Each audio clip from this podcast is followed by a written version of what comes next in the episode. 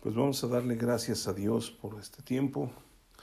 Señor, gracias porque tú nos permites estar en tu presencia, hablando a nuestros corazones a través de tu Espíritu y revelándonos tu palabra. Queremos ahora que tú hables a nosotros, ministres nuestras vidas y nos enseñes lo que tú tienes para nosotros. Te lo pedimos en el nombre de Jesús. Amén. Pues yo quiero compartirles algo que he estado sintiendo en mi corazón y he oído de muchas personas que estamos viviendo tiempos muy difíciles en cuanto a la economía, en cuanto a la inflación, en cuanto a la situación de la guerra que pues, no nos llega a nosotros, pero, pero está en, latente en cuanto a todas las cosas que están sucediendo. Y una de las cosas que he aprendido a través de mi vida cristiana es que las cosas espirituales o las cosas o la vida cristiana y todo lo concerniente a la palabra de Dios es Dios el que es soberano, ¿sí? Y a veces nosotros eh, hacemos cosas que, que, pretendemos que pueden cambiar las, la, la soberanía de Dios, ¿sí? A veces nosotros nos sentimos frustrados tal vez, desesperados, porque no alcanzamos lo que creemos que Dios ya nos ha otorgado. Y una de las cosas que yo he aprendido también es a esperar en Dios.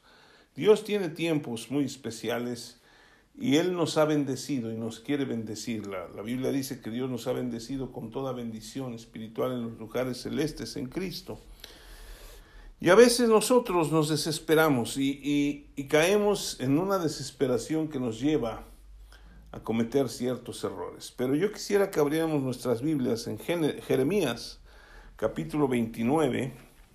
Es un versículo que, que nos habla de la soberanía de Dios, pero también nos habla de lo que es Dios como el poderoso y en los, lo que Él piensa de nosotros. Y en Jeremías capítulo 29 vamos a leer desde el 25, digo desde el versículo 11. A ver, permítame, es 29, sí, estoy en mi frente, perdón. 29, 11 dice, porque yo sé los pensamientos que tengo acerca de vosotros, pensamientos de paz y no de mal, para daros el fin que esperáis. Entonces me invocaréis y vendréis y oraréis a mí y yo os oiré. Y me buscaréis y me hallaréis porque me buscaréis de todo vuestro corazón. Y seré hallado por vosotros, dice el Señor, y haré volver vuestra cautividad y os reuniré de todas las naciones y de todos los lugares a donde os arrojé, dice el Señor, y os haré volver al lugar de donde os hice llevar. Se está refiriendo al pueblo de Israel, pero fundamentalmente esta palabra se la dio a los israelitas y también hoy en día nos la está diciendo a nosotros. Dios tiene pensamientos de paz para nosotros, ¿sí? Nunca va a buscar lastimarnos, nunca va a buscar eh, aplastarnos. Algunas personas piensan, es que Dios no me quiere, Dios no me ama. Y hemos estado hablando acerca del amor de Dios y hemos hablado muchos acerca de eso, pero realmente nosotros necesitamos aprender que Dios nos ama, ¿sí? Como hablábamos la semana pasada del discípulo que decía que era el amado de Dios, nosotros también tenemos que expresar día a día que yo soy el amado de Dios para entender que Él tiene un propósito para nosotros. Lo vuelvo a leer versículo 11 porque yo sé los pensamientos que tengo acerca de ustedes o de vosotros, dice el Señor. Pensamientos de paz y no de mal, para daros el fin que esperáis. La gran mayoría o todos nosotros siempre esperamos lo mejor de Dios para nuestras vidas. ¿Sí? Pero en ese esperar siempre nos vamos a enfrentar a situaciones difíciles porque son situaciones que se viven todos los días. Y yo quisiera que abrieran sus Biblias también en, Lucas capítulo 10. Y vamos a leer una historia, no vamos a, adentrarnos muchísimo en la historia, pero Solamente vamos a sacar algo muy importante. Y dice en el versículo 38, aconteció que yendo de camino, entró en una aldea y una mujer llamada Marta se le, recibió en su casa. Esta tenía una hermana que se llamaba María, la cual sentándose a los pies de Jesús oía su palabra. Pero Marta se preocupaba con muchos quehaceres y acercándose dijo, Señor, ¿no te da cuidado que mi hermana me deje servir sola? Dile pues que me ayude. Respondiendo Jesús le dijo, Marta, Marta, afanada y turbada estás con muchas cosas, pero solo una cosa es necesaria, y María ha escogido la buena parte, la cual no le será quitada. Jesucristo, algunas personas piensan o dicen que, que Jesús reprendió a Marta, pero en realidad estaba enseñándole que ella estaba demasiado afanada, demasiado eh, buscando cosas. Y yo creo que en nuestras vidas, ¿sí? Nosotros tenemos que aprender que hay cosas prioritarias y sobre todo en la vida cristiana. Si nosotros ponemos nuestras prioridades en el orden de Dios, vamos a recibir la paz que Dios tiene como pensamientos para nosotros. ¿Qué es lo que nos roba la paz? La paz nos la roba el afán, la ansiedad, las cosas que, que vemos que no suceden y por las cuales estamos esforzándonos para que se den. ¿sí? Y aquí vemos a esta mujer que realmente era una mujer hacendosa, que buscaba hacer muchas cosas, pero no sé usted qué piense, pero si un día Jesús entra por la puerta de mi casa y se presenta en mi casa, lo menos que yo quiero hacer es algo. ¿Sí? Lo que quiero es sentarme y estar en su presencia, escuchando su palabra, oyendo lo que Él quiere decirme. ¿Sí? Y no me voy a poner a hacer algo para ver qué le doy. Al contrario, yo quiero recibir de Él. Y ya después de recibir de Él, a lo mejor le invito algo para que tome si quiere tomar o comer algo. Pero fundamentalmente lo, lo primero es, quiero recibirle. Y las prioridades en la vida cristiana, pues tiene que ser Dios en número uno.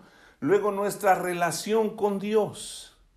Y luego nuestra relación con nuestro cónyuge o con nuestra esposa o esposo. Y luego la relación con nuestros hijos. Y por último, la relación con nuestro trabajo o ministerio. Ahora, no quiere decir Jesús al decirle a, a Marta, ¿sabes qué? Ah, estás afanada eh, y cargada, estás muy, muy eh, pensando en muchas, perdón, muchas cosas. No quiere decir que no debemos hacer nada, pero necesitamos tomar tiempos y pasar con Dios ese tiempo para que Él nos muestre y nos dirija lo que Él quiere para nosotros, ¿sí? Jesús es soberano y Dios es soberano y Él quiere que nosotros hagamos lo que Él tiene para nosotros. A veces yo me he encontrado en la vida cristiana con muchos creyentes que se frustran por la vida cristiana. O sea, les preguntamos, ¿cómo estás? Y esa pregunta siempre la responden, muy bien, muy bien, gloria a Dios. Algunos un poco más religiosos dicen, para la gloria de Dios. Algunos otros dicen, bien y mejorando. Y no, no sabes lo que Dios está haciendo en mi vida. Uh, uh, uh. Pero después de un ratito empiezan a rascarles un poquito para saber realmente cómo está su situación. Y empiezan a decir, pues mira, es que me está yendo muy mal, no tengo trabajo, las cosas no funcionan, me estoy esforzando por hacer esto, por hacer aquello, y realmente no sucede nada. ¿Sí? Y, la verdad tengo mucho que hacer para lograr alcanzar lo que, lo que necesito en la vida. ¿sí? Y eso nos lleva a un afán, ¿sí? un afán que no es bueno. Fíjese, en el libro de los Hechos, en el capítulo 4, hay una historia de los discípulos de Jesucristo cuando fueron apresados y de repente les dicen después de haber sanado un cojo, y Pedro y Juan estaban ante el concilio y todos los metieron a la cárcel y todo. Pero ya después pues, no supieron qué hacer. Fue, ¿Se acuerdan de las famosas palabras de Gamaliel que les dijo, oigan, no se halle que estemos peleando, estén peleando contra Dios? Y lo soltaron. ¿Sí? Y dice en el versículo 23, y puestos en libertad, vinieron a los suyos y contaron todo lo que los principales sacerdotes y los ancianos les habían dicho. Y ellos, habiéndolo oído, alzaron unánimes la voz y dijeron, Soberano Señor, tú eres el Dios que hiciste el cielo y la tierra, el mar y todo lo que en ellos hay. Que por boca de David tu siervo dijiste, ¿por qué se amotinan las gentes y los pueblos piensan, cosas vanas?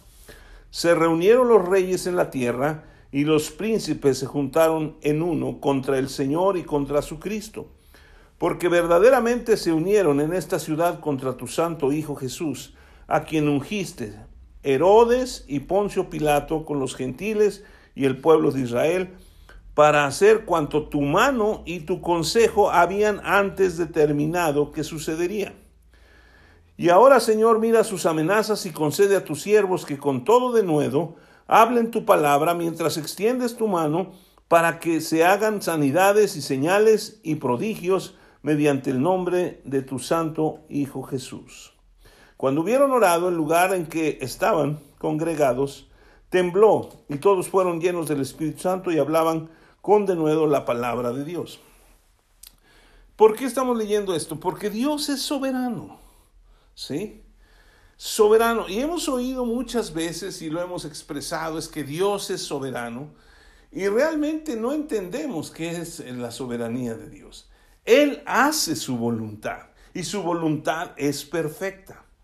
Y nosotros no podemos torcerle la mano a Dios para que haga su voluntad perfecta de acuerdo a lo que nosotros pensábamos. Y como les decía, he, hablado con muchos creyentes y siempre tienen esa idea de, de cómo puedo vivir la vida cristiana, ¿sí? Si no sé, nunca me han enseñado, no sé qué, qué paso seguir. Y entonces tratan de vivir la vida cristiana de acuerdo a lo que ellos piensan. Y no conocen ni dejan que la soberanía de Dios sea la que los guíe. Y muchos, peor, muchos han rechazado al Espíritu Santo, el cual nos fue dado como consolador o como ayudador para que nosotros podamos vivir la vida cristiana. Me llama muchísimo la atención el versículo 28, porque dice, este, para hacer cuanto tu mano y tu consejo había antes determinado que se que sucediera. ¿Sí? O sea, nada tomó por sorpresa a Dios. Dios había determinado que su Hijo Jesucristo tendría que ser juzgado, tendría que ser llevado a la cruz, tendría que morir, tendría que eh, derramar toda su sangre y que iba a resucitar al tercer día. Eso estaba en el plan de Dios. Y en el plan de Dios, su vida y mi vida están contenidas con pensamientos de paz y no de mal para darnos el fin que nosotros esperamos. ¿Y cuál es ese fin que esperamos? Pues yo espero la vida eterna en la presencia de Dios todos los días de mi vida. Ahora, Jesús mismo es soberano, ¿sí? Esto me ha enseñado a esperar en, en Jesucristo y en su palabra, aun cuando las circunstancias parecen ser contrarias y totalmente adversas. ¿Sí? ¿Por qué estoy hablando de eso? Porque hoy en día estamos viviendo situaciones muy difíciles. Y vemos la palabra de Dios y la palabra de Dios tiene preciosas y grandísimas promesas, dice la escritura, para que por medio de ellas lleguemos a ser participantes de la naturaleza divina. Y Dios tiene palabras de bendición económica y de bendición de sanidad, y palabras y palabras y palabras, promesas, que todas son sí en Él y amén en Él. Pero que a veces, en las circunstancias que vivimos, nos metemos en muchos problemas. ¿Sí? Y decimos, no, pues sí, yo le creo a Dios, yo leo su palabra, yo oro a Él, pero, pero pues, no pasa nada. ¿Sí? Y empezamos a caer en una ansiedad. Si quiere, vaya conmigo, vamos a ver una, una cosa que estaba hablando Jesús acerca del afán y la ansiedad, y me llamó mucho la atención lo que es el afán, porque eh, tiene cosas muy difíciles en la vida de una persona. Lucas capítulo 10. Ya fuimos a Lucas 10, perdón. Vamos a Lucas capítulo, es el, capítulo 6, versículo 25. ¿Sí? Está hablando Jesús en el sermón del monte y dice en el versículo 25, por tanto os digo, no os afanéis por vuestra vida, que habéis de comer o que habéis de beber, ni por vuestro cuerpo, que habéis de vestir. ¿No es la vida más que el alimento y el cuerpo más que el vestido? Mirad las aves del cielo que no siembran, ni ciegan, ni recogen en graneros, y vuestro Padre Celestial las alimenta. ¿No valéis vosotros mucho más que ellas? ¿Y quién de vosotros podrá, por mucho que se afane, añadir a su estatura un codo? Y por el vestido, ¿por qué os afanáis? Considerad los lirios del campo, cómo crecen, no trabajan ni hilan. Pero os digo que ni aun Salomón con toda su gloria se vistió como uno de ellos. Y si la hierba del campo que hoy es y mañana se echa en el horno, Dios la viste así, ¿no hará mucho más a vosotros, hombres de poca fe? No os afanéis pues diciendo qué comeremos, o qué beberemos, o qué vestiremos. Porque los gentiles buscan todas estas cosas, pero vuestro Padre Celestial sabe que tenéis necesidad de todas estas cosas. Mas buscad primeramente el reino de Dios y su justicia, y todas estas cosas serán o serán añadidas. Así que no os afanéis por el día de mañana, porque el día de mañana traerá su afán, basta a cada día su propio mal. Vemos aquí algo muy interesante, ¿sí? Cómo nosotros, o sea, Jesús le está diciendo a Marta primero en la otra parte de Lucas, Marta, Marta, afanada estás. ¿Qué es el afán? ¿Sí? Estaba buscando, y hay varias este, definiciones. Fundamentalmente es hacer algo con ganas, concentración y energía a lo que se está haciendo. O sea, se aplica todo lo que nosotros, o sea, tenemos para aplicarlo. ¿Sí? O sea, estoy desesperado por el dinero y no dejo de pensar en el dinero, estoy viendo en qué trabajo, qué hago, cómo le hago, qué vendo, qué, o sea, todo es buscar, buscar, buscar, buscar, buscar para que yo tenga. ¿Sí? Y normalmente son las cosas que Jesús está diciendo. ¿Qué comeremos? ¿Qué beberemos? ¿Qué vestiremos? ¿Sí? Me llamó la atención porque me mandaron un, un WhatsApp de, de por qué el hombre es feliz, escrito por una mujer. ¿Sí? Y dentro de las cosas que decía, el hombre es feliz porque con tres pares de zapatos puede vivir 10 años sin ningún problema. ¿Sí? El hombre es feliz porque no necesita ponerse ropa eh, nueva cada, cada mes. El hombre es feliz porque aun cuando tiene una panza tan grande, no le importa ir a la playa y tirarse en la playa y, ponerse el bronceador y, no está preocupado. El hombre no se preocupa por las canas, porque aún a veces piensan que las canas lo vuelven más guapo. No se preocupa por las arrugas, porque ni le interesa ponerse crema a veces. Y hablaban muchas cosas, y lo más curioso es que al final dice, pero esto sí es cierto.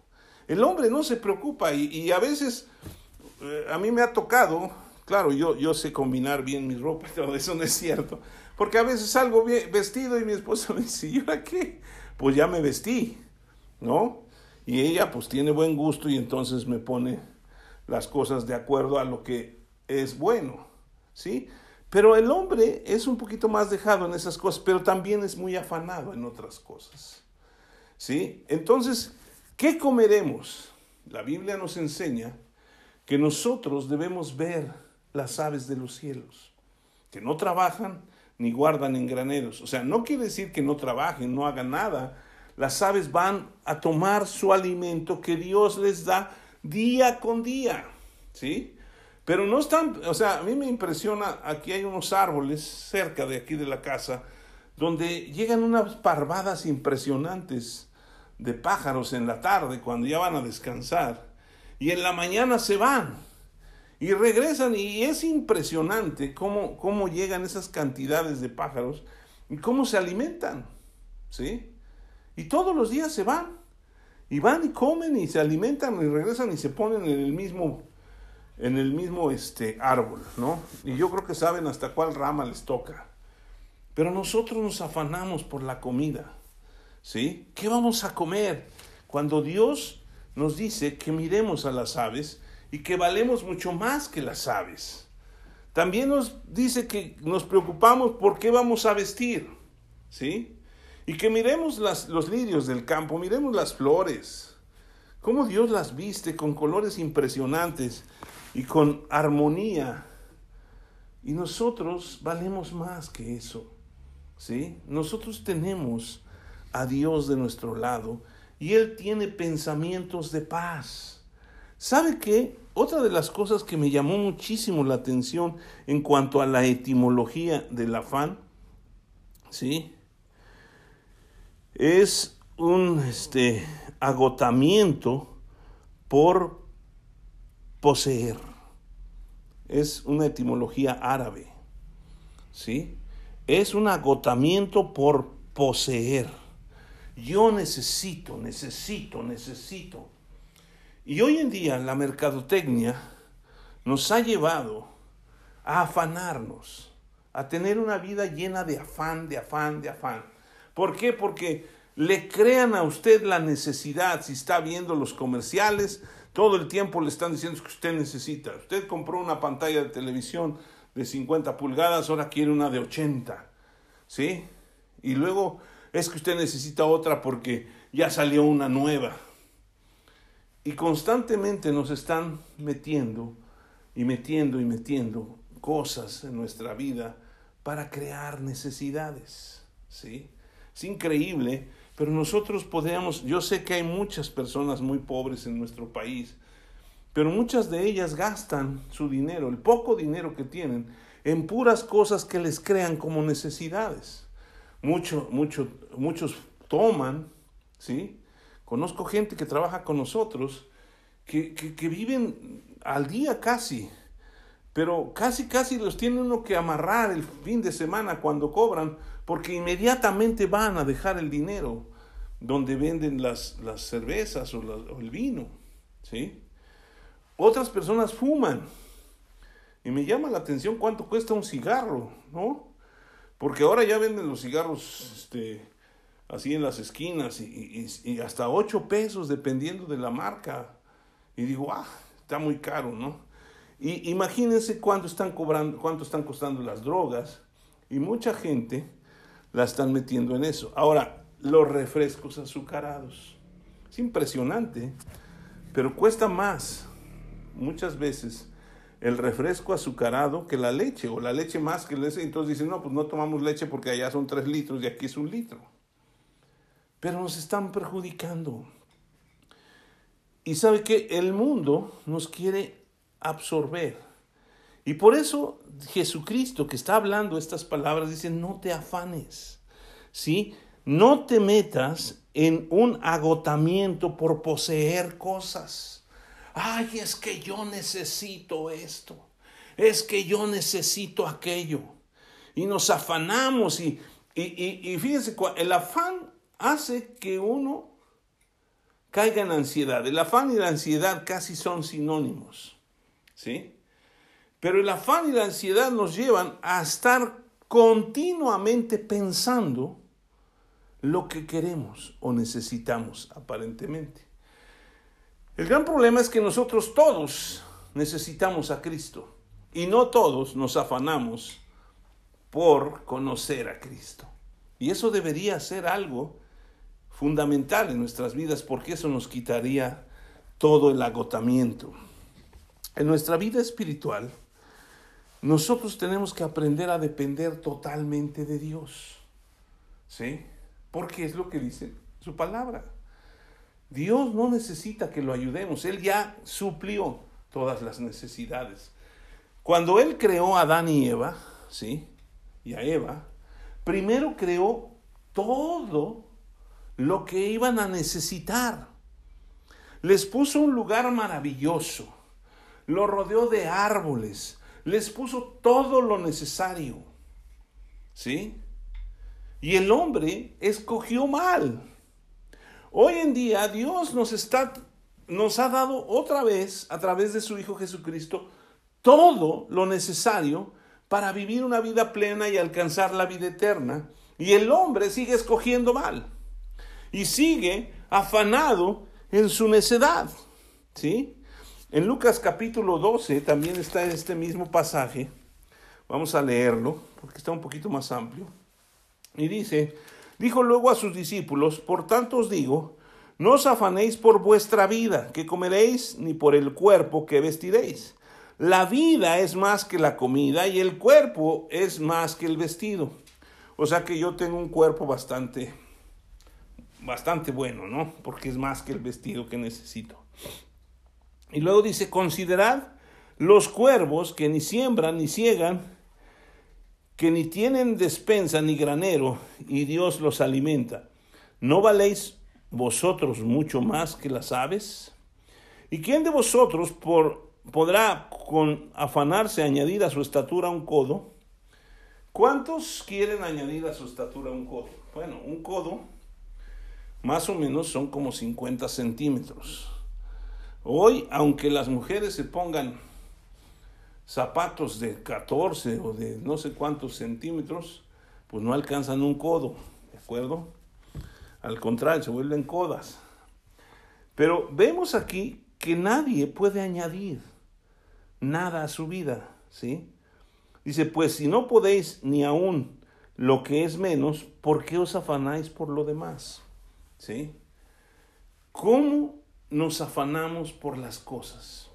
Ya, algo que he visto es, logramos una cosa y empezamos a pensar en otra más grande y más grande cuando podemos obtener las cosas que Dios ya nos proveyó.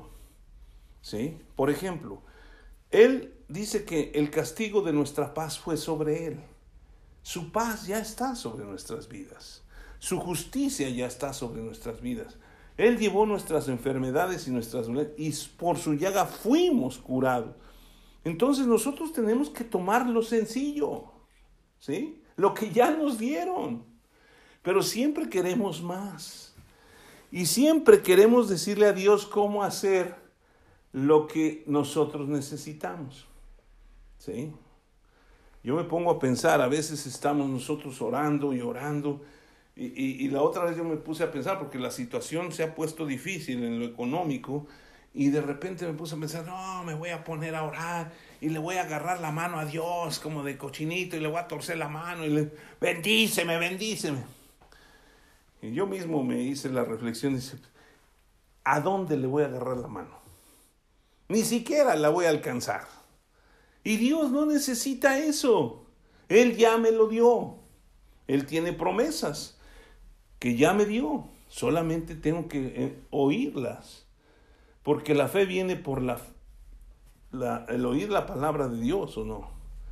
Y la esperanza también. La fe es la certeza de lo que se espera la convicción de lo que no se ve. Entonces, yo no necesito afanarme por las cosas que se ven. Necesito recibir las cosas que no se ven para que se manifiesten y se vean. ¿Sí? Y luego dice, considerad los lirios, cómo crecen, no trabajan ni hilan, mas os digo que ni un Salomón con toda su gloria se vistió como uno de ellos.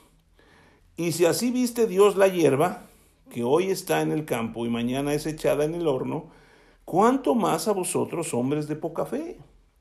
Vosotros pues, no os preocupéis por lo que habéis de comer, ni por lo que habéis de beber, ni estéis en ansiosa inquietud. Porque todas estas cosas buscan los gentiles del mundo, pero vuestro Padre sabe que tenéis necesidad de estas cosas, mas buscad primeramente el reino de Dios y todas estas cosas os serán añadidas. ¿Sí? Dice, porque todas, versículo 30, porque todas estas cosas buscan los, las gentes del mundo, pero vuestro, vuestro Padre sabe que tenéis necesidad de estas cosas. Me puse a pensar, nosotros cuando nos convertimos en padres, ¿sí? empezábamos a ver a nuestros hijos ir creciendo.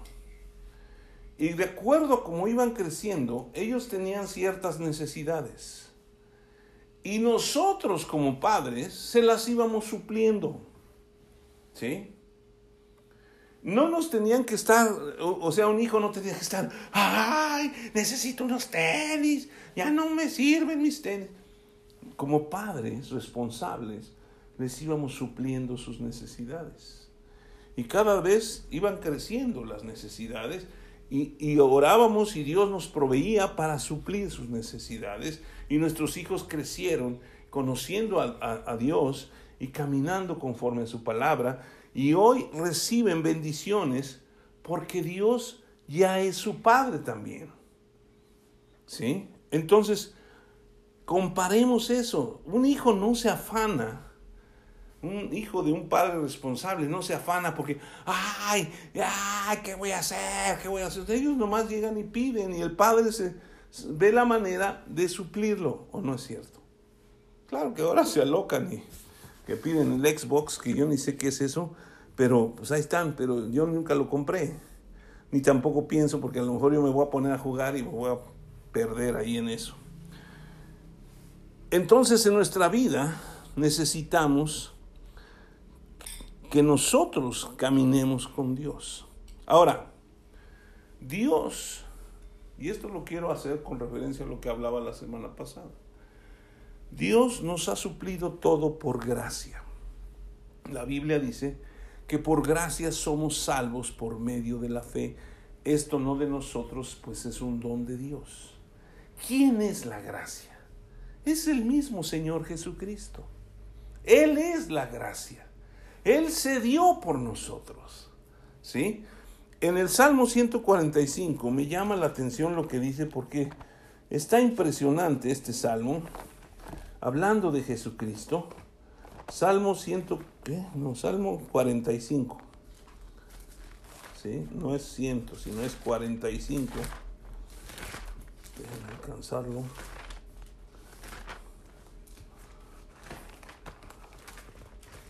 Dice el Salmo 45.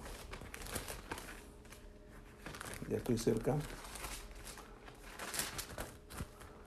Dice así, Salmo 45, versículo 1. Rebosa mi corazón palabra buena.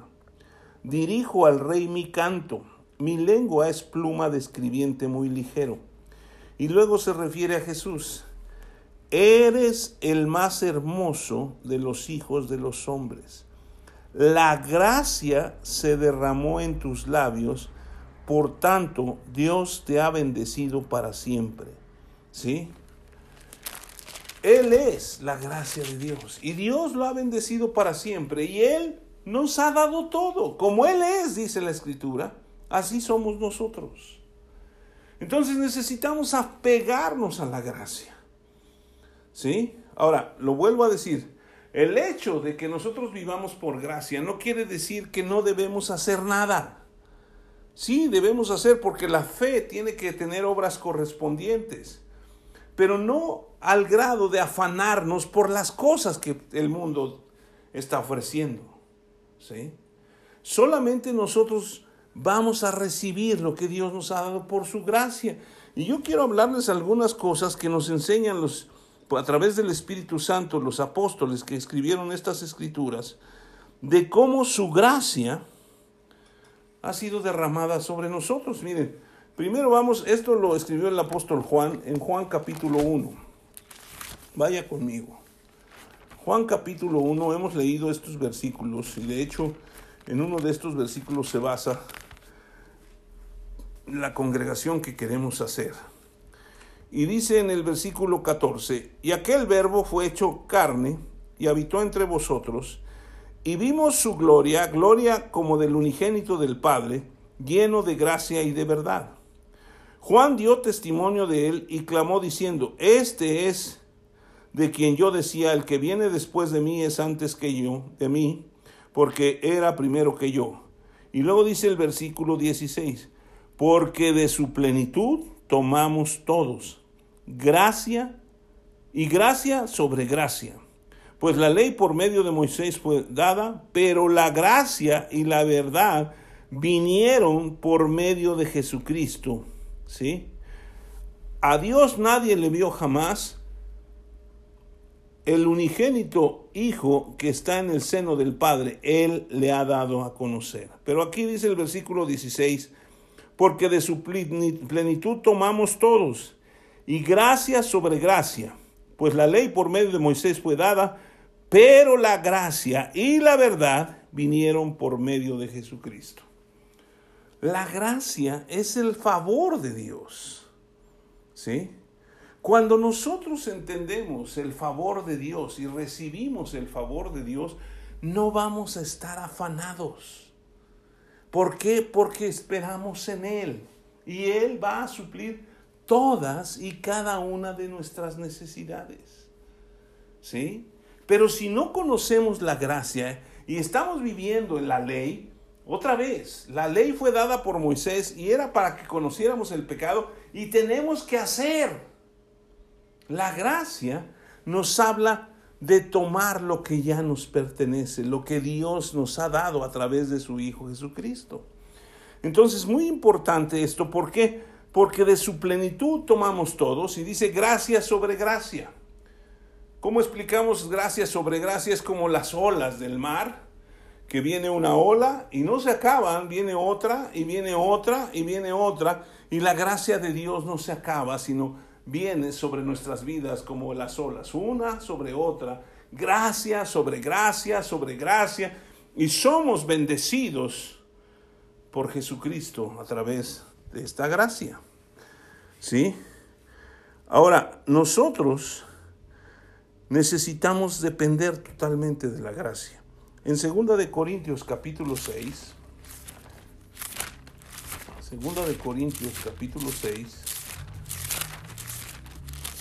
vamos a leer desde el versículo 1 y 2. Dice, así pues, nosotros como colaboradores suyos, os exhortamos también a que no recibáis en vano la gracia de Dios. Porque dice, en tiempo aceptable te he oído y en el día de salvación te he socorrido. He aquí el tiempo aceptable, he aquí ahora el día de la salvación. ¿Sí? El, el apóstol Pablo nos está diciendo, ¿saben qué? Yo les exhorto también a que no recibáis en vano la gracia de Dios. Y esto es muy fuerte, porque mucha gente dice que es creyente, que han creído en Jesucristo y no, no dudamos de eso, pero no viven la plenitud de la gracia de Dios. Toman a Jesús como que sí es el Salvador, pero yo me tengo que esforzar por alcanzar la salvación. He oído gente que dice que la salvación se construye día con día. Eso es una falsedad de toda falsedad. Porque entonces Jesucristo tiene que morir día con día. No es cierto. Jesucristo ya lo hizo. Y por eso nosotros debemos eh, pegarnos a la gracia y no recibirla en vano. O sea, recibes un regalo de Dios. Imagínese, usted tiene una necesidad vamos a decir una cantidad, 5 mil pesos. Y llega alguien y le da los 5 mil pesos. ¿Sí?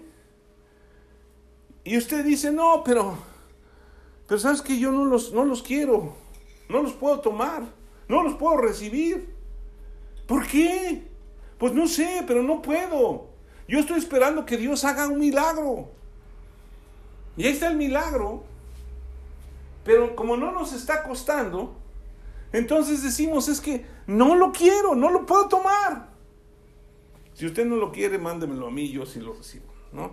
Por eso es, eso es tomar en vano la gracia. Tómelo, recíbalo. La bendición es, y no solamente es cuestión económica, consejos, otras cosas, que la gente nos ayuda porque Dios obra a través de la gente para que nosotros seamos bendecidos o para que seamos bendición. Pero a veces nosotros nos queremos apartar de la gracia. La tomamos en vano. Luego en, en Primera de Corintios 2, ¿sí? Primera de Corintios capítulo 2, ahí en, en el libro anterior, dice en el versículo 4, dice, y ni mi palabra ni mi predicación fueron con palabras persuasivas de humana sabiduría, sino con demostración del Espíritu y de poder, para que vuestra fe no esté fundada en la sabiduría de los hombres, sino en el poder de Dios. Sin embargo, hablamos sabiduría entre los que han alcanzado madurez y sabiduría no de este siglo, ni, los, ni, los, ni de los príncipes de este siglo que perecen. Ay, no creo que este no es el versículo, ¿verdad? No, es, es el 4, sí, el 9. No, entonces es segunda de Corintios. Segunda de Corintios, sí. Perdón. Segunda de Corintios 2, del 4 en adelante. Dice, porque por la mucha tribulación y angustia del corazón os escribí con muchas lágrimas, no para que fueseis contristados, sino para que supieses cuán grande es el amor que os tengo. Pero si alguno me ha causado tristeza, no me la ha causado a mí solo, sino en cierto modo por no exagerar a todos vosotros. ¿Le basta a tal persona estar? No, no, este no es el versículo, perdón. Yo me equivoqué, ¿sí? Vamos a seguir en otro. El apóstol Pedro nos anima a que vivamos en la gracia de Dios. Segunda de Pedro, capítulo 3. Vaya ya. Y ahorita le, le digo el versículo este. Segunda de Pedro capítulo 3. Y vamos a leer el versículo 17. Está terminando su epístola el apóstol Pedro y dice, así que vosotros, oh amados, sabiendo de antemano, guardaos, no sea que arrastrados por el error de los inicuos, caigáis de vuestra firmeza, antes bien, creced en la gracia y en el conocimiento de vuestro Señor y Salvador Jesucristo. A Él sea la gloria ahora y hasta el día de la eternidad. Amén. El apóstol Pedro nos está diciendo, crezcan en la gracia, crezcan en la gracia, ¿sí? Creced en la gracia, creced en la gracia, creced en la gracia. El apóstol Pablo, bueno, ahí en Primera de Pedro capítulo 1, versículo 16, antes de ir a, a, a Timoteo, Primera de Pedro capítulo 1 versículo 16 dice, porque escrito está, bueno, vamos a leer desde el versículo 13.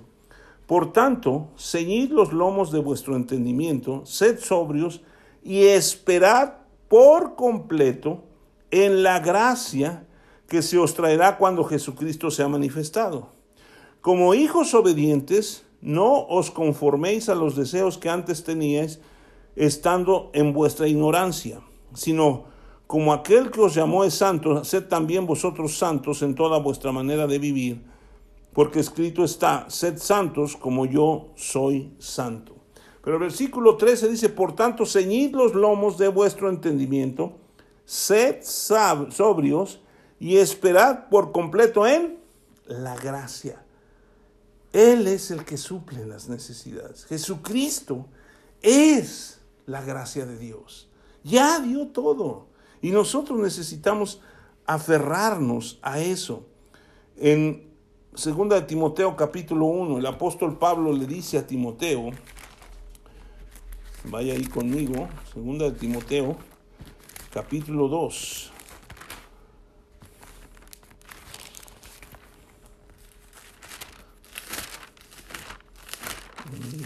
Segunda de Timoteo 2 en el versículo, vamos a leer desde el versículo 1, dice, tú pues, hijo mío, esfuérzate en la gracia que es en Cristo Jesús. Lo que has oído de mí ante muchos testigos, esto encarga a hombres fieles que sean idóneos para enseñar también a otros. ¿Sí? Esfuérzate. O sea, aquí vemos dos cosas que nos dice el apóstol Pedro y el apóstol Pablo. Una, esperar completamente en la gracia. Aprender a esperar. Y segundo, esforzarse en la gracia. Conoce la gracia. ¿Qué es lo que Dios nos ha regalado? ¿Sí? El no querer esforzarse en la gracia es como recibir un regalo hermoso por fuera, con todo su moño y todo, y no querer abrirlo para saber qué hay adentro. ¿Sí?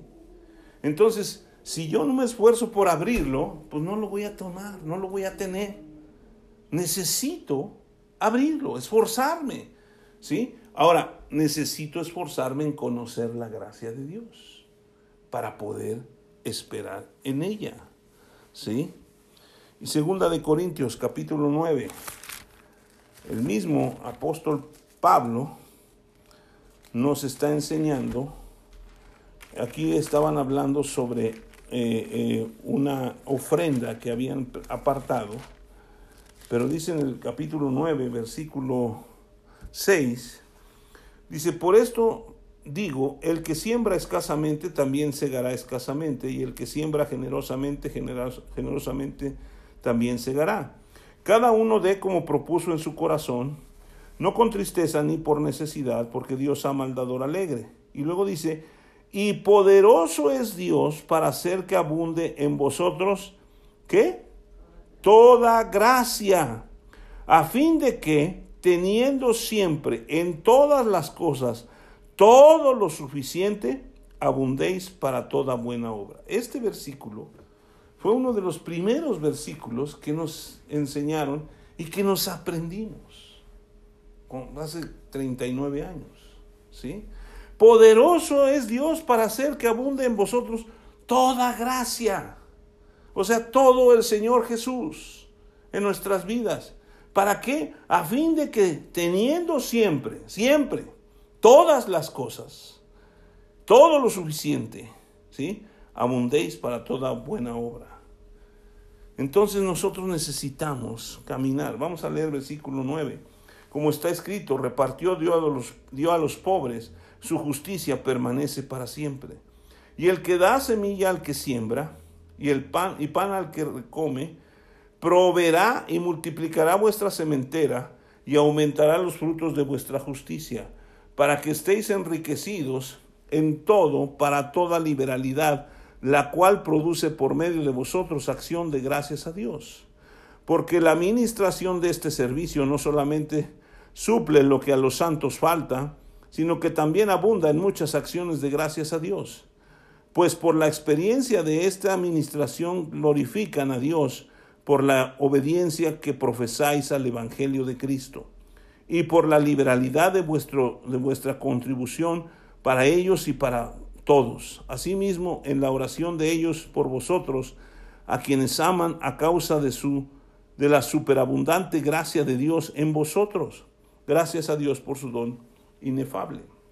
Aquí está hablando del dinero, ¿sí? Y está hablando de la gracia, ¿sí? Porque está diciendo es el que da semilla al que siembra. Y está hablando de que Él va a suplir. Dice, vuelvo a leer en el versículo 10, y el que da semilla al que siembra y pan al que comen, proveerá y multiplicará vuestra sementera y aumentará los frutos de vuestra justicia, para que estéis enriquecidos en todo para toda liberalidad, la cual produce por medio de vosotros acciones de gracias a Dios. Cuando estamos dando, ¿sí? De gracia recibimos, de gracia damos. Y esto hace que la gente agradezca a Dios. Es por Dios que recibimos y damos. Dice, porque la administración de este servicio, versículo 12, no solamente suple lo, suple lo que a los santos falta, o sea, a los pobres, sino que también abunda en muchas acciones de gracias a Dios. Pues por la experiencia de esta administración glorifican a Dios por la obediencia que profesáis al Evangelio de Cristo y por la liberalidad de vuestra contribución para ellos y para todos. ¿Sí? Y luego dice, asimismo, en la oración de ellos por vosotros. O sea, es recíproca la bendición a quienes aman a causa de la superabundante gracia de Dios en vosotros, ¿sí? Todo tiene que ver con la gracia de Dios. ¿Qué es lo que usted tiene necesidad en este momento? ¿Su economía? ¿Su salud? ¿Su relación con otras personas? Todo lo suple Dios, todo lo llena Él. Ahora, es muy importante que veamos algo que me llamó mucho la atención y no, no, o sea, lo dejé hasta el final por esto. Vaya nuevamente a Lucas capítulo 6, cuando Jesús le dice a Marta, ¿sí? En el capítulo 6, versículo... Espérenme, déjeme checar. No, es el capítulo 10, perdón, el capítulo 10.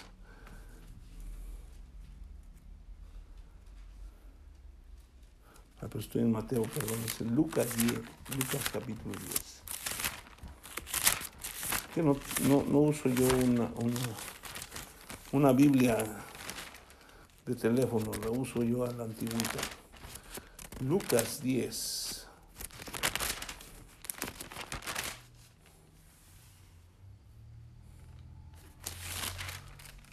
Le dice Jesús en el versículo 41 Marta, Marta, afanada y turbada estás con muchas cosas. ¿Sí? Nosotros nos identificamos con Marta porque estamos afanados con muchas cosas. Nos preocupan muchas cosas. ¿Sí? Hoy en día más. Si salen nuestros hijos por la noche, estamos preocupados. Si están trabajando de noche y tienen que regresar, estamos preocupados. Es, todo es una preocupación. Y eso nos tiene afanados y turbados, ¿sí? Nos tiene eh, preocupados. Pero Jesús dice estas cosas en el versículo 42. Pero solo una cosa es necesaria. ¿Qué cosa? Yo me quedé pensando, ¿por qué dijo eso Jesús? ¿Qué cosa es necesaria? Dice, y María ha escogido la buena parte, la cual no le será quitada. Y pues en alguna ocasión, si Dios me ayuda a entender cuál es esa parte que se necesita, se las voy a decir. No, no es cierto. Salmos capítulo 27. Vaya conmigo. ¿Sí? Salmos capítulo 27. ¿Cuál es esa parte necesaria? ¿Sí? Vamos a leer el versículo 1. Dice el rey David, el Señor es mi luz y mi salvación. ¿De quién temeré? El Señor es la fortaleza de mi vida, ¿de quién he de atemorizarme? Cuando se juntaron contra mí los malignos, mis angustiadores y mis enemigos, para comer mis carnes, ellos tropezaron y cayeron. Aunque un ejército acampe contra mí, no temerá mi corazón, aunque contra mí se levante guerra, yo estaré confiado. Y aquí viene la parte importante. Una cosa he demandado al Señor y esta buscaré. Que esté yo en la casa del Señor todos los días de mi vida para contemplar la hermosura del Señor y para inquirir en su templo. Porque Él me esconderá en su tabernáculo en el día del mal, me ocultará en lo reservado de su morada, sobre una roca me pondrá en lo alto. Luego levantará mi cabeza sobre mis enemigos que me rodean, y yo sacrificaré en su tabernáculo sacrificios de júbilo, cantaré y entonaré alabanzas al Señor. Solo una cosa. El rey David decía solo una cosa, y hay un canto que cantaban, solo una cosa he pedido al Señor y esa buscaré. Que todos los días de mi vida esté en su presencia. Jesucristo dijo, no os afanéis, mas buscad primeramente el reino de Dios y todo lo demás vendrá por añadidura, su justicia. ¿sí? Buscad primeramente el reino de Dios y su justicia. ¿Quién es la justicia? Jesús. Todo lo demás nos vendrá por añadidura. Si nosotros ponemos la prioridad de buscar a Dios, de adorar a Dios, de alabar a Dios, lo demás vendrá, porque Él sabe de qué tenemos necesidad antes que le pidamos. Y aquí este salmo pareciera que está describiendo las, las cosas que están sucediendo hoy en día. Y pareciera que todo está oscuro, pero llega el punto donde el versículo 3 dice, aunque un ejército acampe contra mí, no temerá mi corazón. Aunque contra mí se levante guerra, yo estaré confiado. Y luego él dice una cosa, he pedido al Señor, y esa buscaré, que esté yo todos los días de mi vida en la casa del Señor. ¿Sí? Nosotros, para terminar, yo quisiera leer el último versículo. Bueno, los dos, los, los, los dos últimos versículos de este salmo. dice, hubiera yo desmayado si no creyere que, que veré la bondad del Señor en la tierra de los vivientes. Aguarda al Señor, esfuérzate y aliéntese tu corazón. Sí, espera en el Señor. ¿Sí? Espera en el Señor.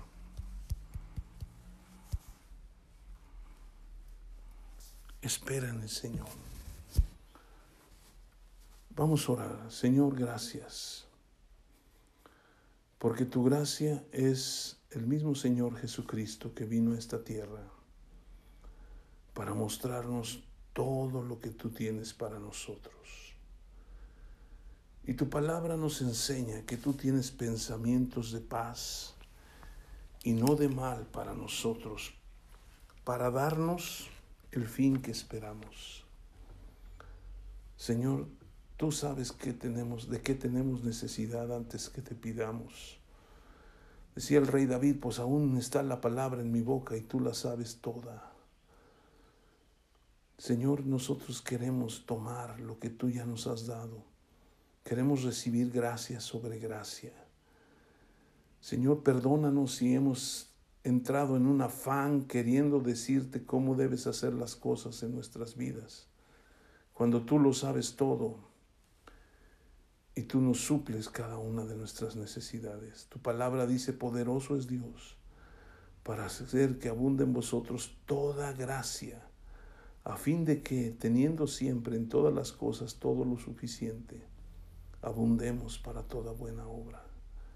Derrama sobre nosotros más de esta gracia, Señor. Queremos caminar en tu palabra, en tu bendición, y sobre todo queremos esforzarnos y esperar completamente en tu gracia. En el nombre de Jesús. Amén.